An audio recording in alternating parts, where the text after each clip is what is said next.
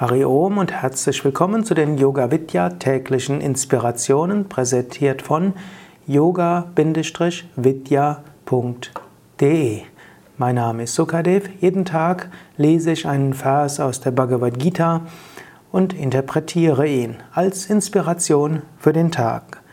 Manchmal sind hier auch Aufnahmen aus den Morgensatsangs bei Yoga Vidya. Also ist nicht immer jeden Tag die Bhagavad Gita dran, aber jeden Tag hörst du eine Inspiration. Wir sind in der Bhagavad Gita im 17. Kapitel, 18. Vers. Krishna, der Lehrer, spricht zu Arjuna.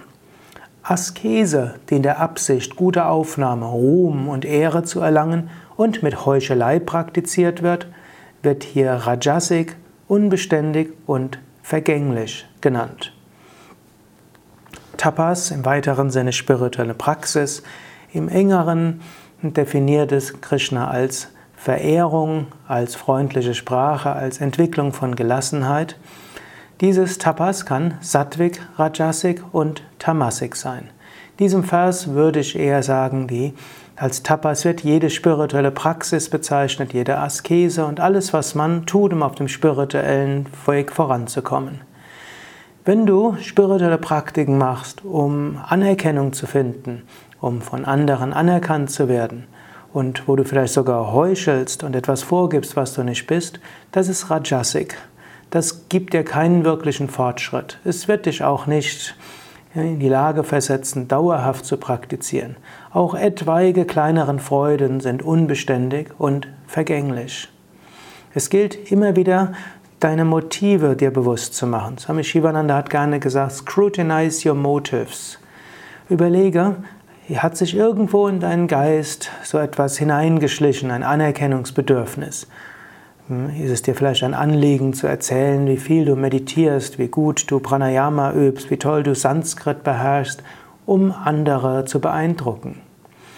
Man kann darüber sprechen, was man praktiziert, um andere zu inspirieren und vielleicht anderen auch nahezubringen, selbst zu praktizieren.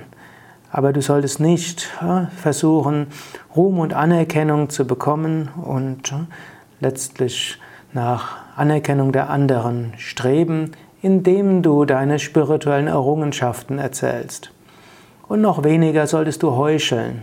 Es gibt Menschen, die sagen, ich praktiziere jeden Tag eine Dreiviertelstunde Meditation und ich stehe morgens um drei Uhr auf und um halb vier mache schon mein Pranayama. Und eigentlich praktizieren sie nur ab und zu mal und nur sehr wenig und schlafen recht lange. Sei in jedem Fall ehrlich.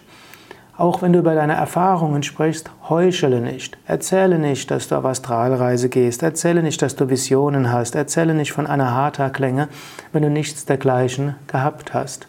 Sei ehrlich, sei demütig. Du kannst über deine Erfahrungen sprechen, um andere zu inspirieren. Aber pass auf, dass dort nicht das Ego sich hineinschleicht.